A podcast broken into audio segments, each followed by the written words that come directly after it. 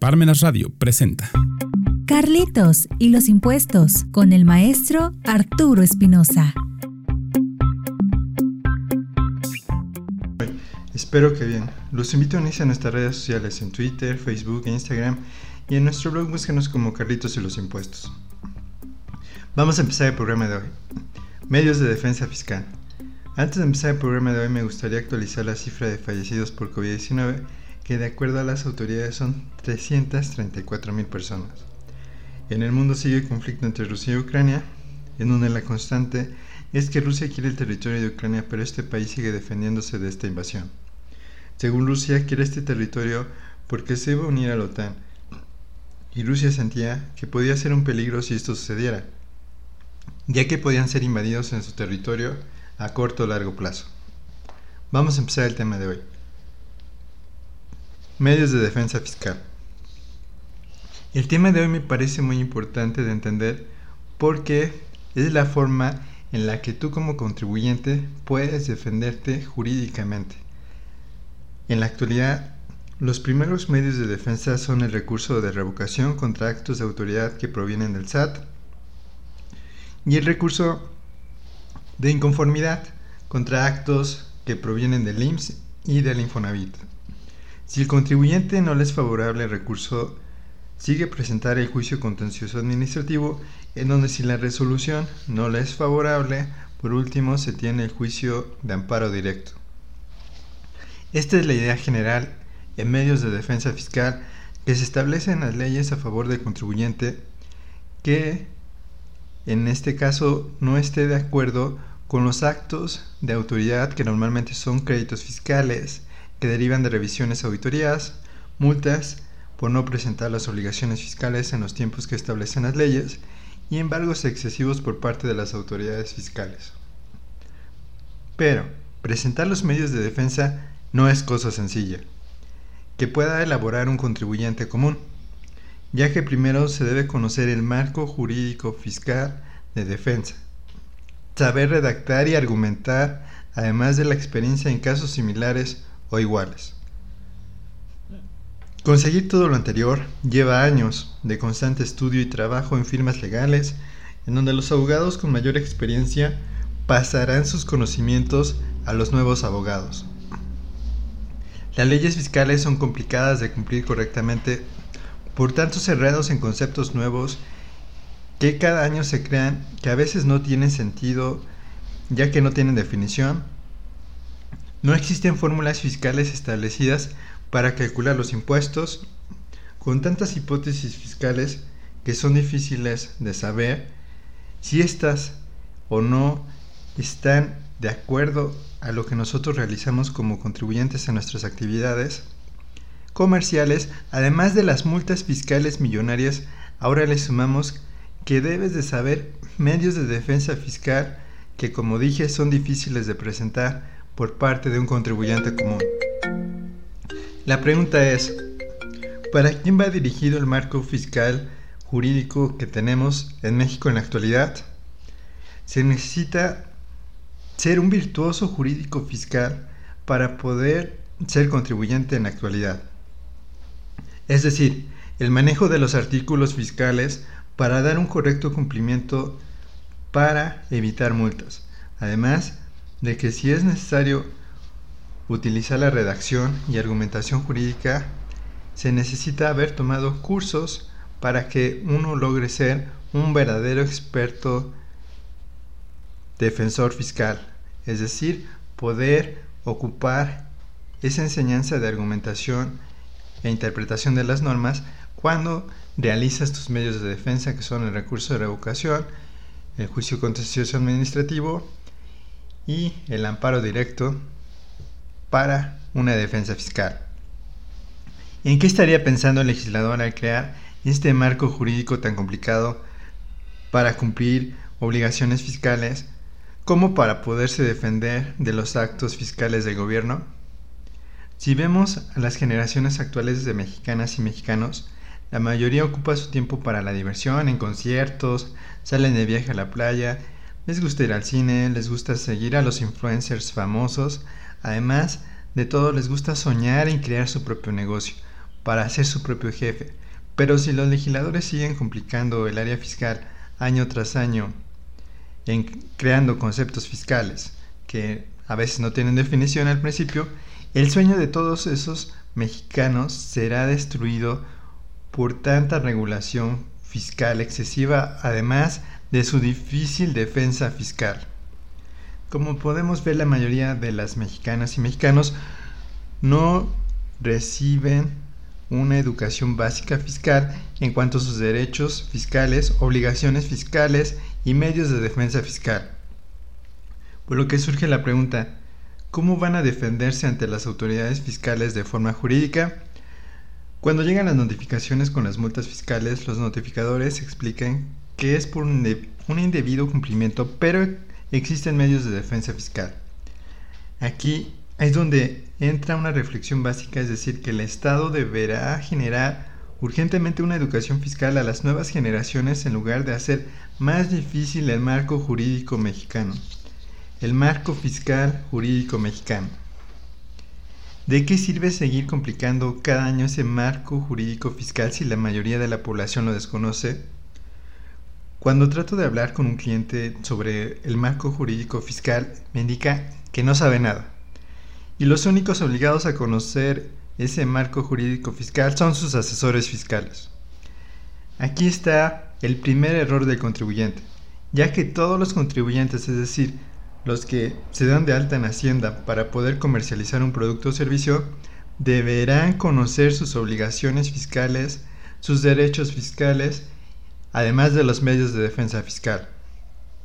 La mejor defensa fiscal que podría recomendar después de ver este tema por tanto tiempo es lograr cumplir de forma correcta todas las obligaciones fiscales, aun si parecieran complicadas, mientras el Estado recapacite en revertir este marco jurídico fiscal complicado para poner en su lugar un marco jurídico fiscal simple que cualquier contribuyente pudiera leer e interpretar en cuanto al cálculo de impuestos, su debido cumplimiento de sus obligaciones fiscales, además de que el Estado debería crear talleres para que los contribuyentes aprendieran a redactar y argumentar sus medios de defensa fiscal.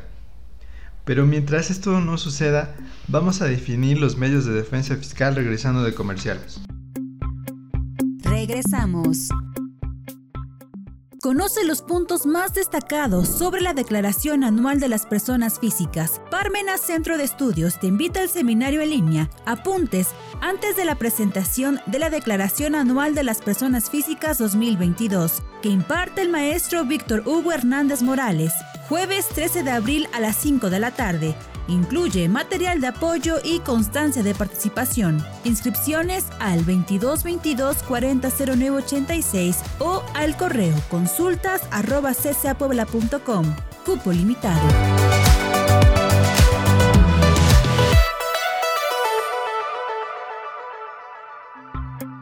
Continuamos. Ya regresamos. El tema de hoy, medios de defensa fiscal. El primer medio de defensa que vamos a definir es el recurso de revocación, que es en contra de actos o resoluciones emitidas por la autoridad fiscal. Te permite impugnar actos o resoluciones definitivas de la autoridad fiscal federal si consideras que no fueron emitidos tomando en cuenta las disposiciones legales vigentes. Recurso de inconformidad. Es un medio legal con el que cuentan los interesados y afectados para manifestar su desacuerdo sobre los actos o resoluciones de la autoridad administrativa. El siguiente medio de defensa es el juicio contencioso administrativo, que es aquel juicio que se promueve ante el Tribunal Federal de Justicia Administrativa en contra de actos o resoluciones definitivas dictadas por las autoridades fiscales federales que determinen la existencia de una obligación fiscal, nieguen devoluciones, impongan multas. El siguiente medio de defensa es el amparo directo, que es aquel que se presenta contra una resolución que pone fin a un juicio contencioso administrativo y está destinado a examinar la legalidad de dichas sentencias y resoluciones. El siguiente medio de defensa es el amparo indirecto contra normas generales que por su sola entrada en vigor o con motivo del primer acto de su aplicación causen perjuicio al quejoso. Este amparo indirecto es contra las nuevas leyes fiscales que vayan en perjuicio del contribuyente que vayan en contra de la Constitución y se debe de presentar en los primeros días de la publicación de estas nuevas leyes fiscales. Un ejemplo que recuerdo sería cuando se estableció el envío de la contabilidad, mucha gente interpuso su medio de defensa que fue este amparo indirecto contra esa nueva regulación que era el envío de la contabilidad. Como podemos observar, existen varios medios de defensa fiscal que un contribuyente puede ocupar, pero cada uno tiene su dificultad. El recurso de revocación deberá presentarse en el buzón tributario del contribuyente donde deberá tener sus llaves digitales vigentes, de lo contrario no podrá presentar el recurso. El recurso de inconformidad debe presentarse por escrito en la oficina que emitió el acto de molestia, como podría ser el caso del IMSS o el Infonavit.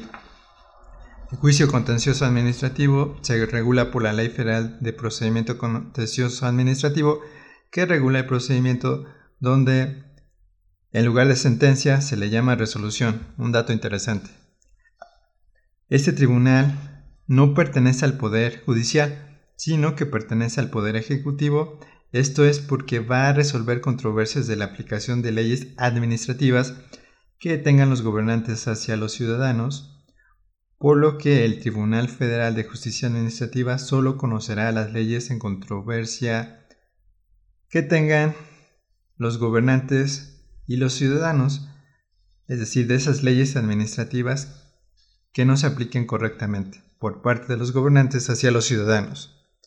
Es muy importante establecer que el contribuyente deberá aportar todas las pruebas en el medio de defensa anterior, que es el recurso de revocación e inconformidad, ya que en el juicio contencioso administrativo solo se admitirán las pruebas presentadas con anterioridad en ese recurso. Acá podemos encontrar una trampa procesar, ya que si no se sabe con anterioridad, no se elabora un buen recurso de revocación con todas las pruebas suficientes para que después sean admitidas en el juicio contencioso administrativo. Una vez que se dicta la resolución por parte del Tribunal Contencioso Administrativo, esa resolución va a ser favorable o no va a ser favorable para el contribuyente. Si la sentencia no es favorable, sigue la defensa de un juicio de amparo directo, ya que es una sentencia que no le es favorable al contribuyente. Cabe resaltar que el juicio contencioso administrativo solo se van a discutir las leyes administrativas, es decir, no se va a argumentar la constitucionalidad de esas leyes fiscales, ya que el juzgador administrativo no resuelve sobre controversias constitucionales, donde se establecerán en el amparo directo. El amparo directo servirá contra las decisiones de los tribunales administrativos y está destinado a examinar la legalidad de dichas sentencias y resoluciones. El amparo protege a las personas frente a normas generales, actos u omisiones por parte de los poderes públicos o de particulares en los casos señalados. La idea del amparo es que el ciudadano tiene un medio de control sobre las leyes que aplica el Estado no vayan en contra de los derechos humanos y garantías que se establecen en la primera parte de la Constitución Política de los Estados Unidos Mexicanos. Cabe mencionar que esos derechos y garantías no vienen enumerados, por lo que se necesita una interpretación por cada ciudadano para buscar qué derechos y garantías se establecen, pudiendo consultar la Convención Americana de Derechos Humanos para poder conocer los derechos humanos que existen y están tutelados para poderlos ubicar en qué artículo de la Constitución se encuentran. Por lo que este medio de defensa fiscal, que es el juicio de amparo directo, servirá desde nuestra interpretación para verificar que las leyes fiscales vayan conforme a las garantías y derechos que se establecen en la primera parte de la Constitución, como sería el caso de las multas excesivas, violan el artículo 22 constitucional que prohíbe las multas excesivas. Como verán, en la actualidad muchas leyes fiscales podrían ser consideradas como inconstitucionales al no ir con lo que se establece en los artículos de la primera parte de la Constitución que establece las garantías y derechos humanos, pero origina que estas garantías y derechos humanos se defiendan hasta que uno tiene la oportunidad de estar en un juicio de amparo, por lo que el contribuyente tiene que pasar un largo camino para poder defender sus derechos humanos y garantías que están en la Constitución, ya que como vimos el día de hoy, primero tiene que presentar su recurso, después tiene que presentar el juicio contencioso administrativo y hasta el juicio de amparo podría defender la inconstitucionalidad de algunas leyes fiscales que son aprobadas por nuestros diputados federales. Espero les haya gustado el programa de hoy donde dimos nuestro punto de vista sobre medios de defensa fiscal. Los invitamos a comprar el libro Carlitos y los impuestos de forma electrónica en Amazon. Si lo requieren físico está disponible en CSA Puebla. Y recuerden que los impuestos no es un castigo siempre que se ocupen para que se nos brinden nuestros derechos humanos por parte de los gobernantes. Hasta la próxima. Parmenas Radio presentó Carlitos y los impuestos con el maestro Arturo Espinosa.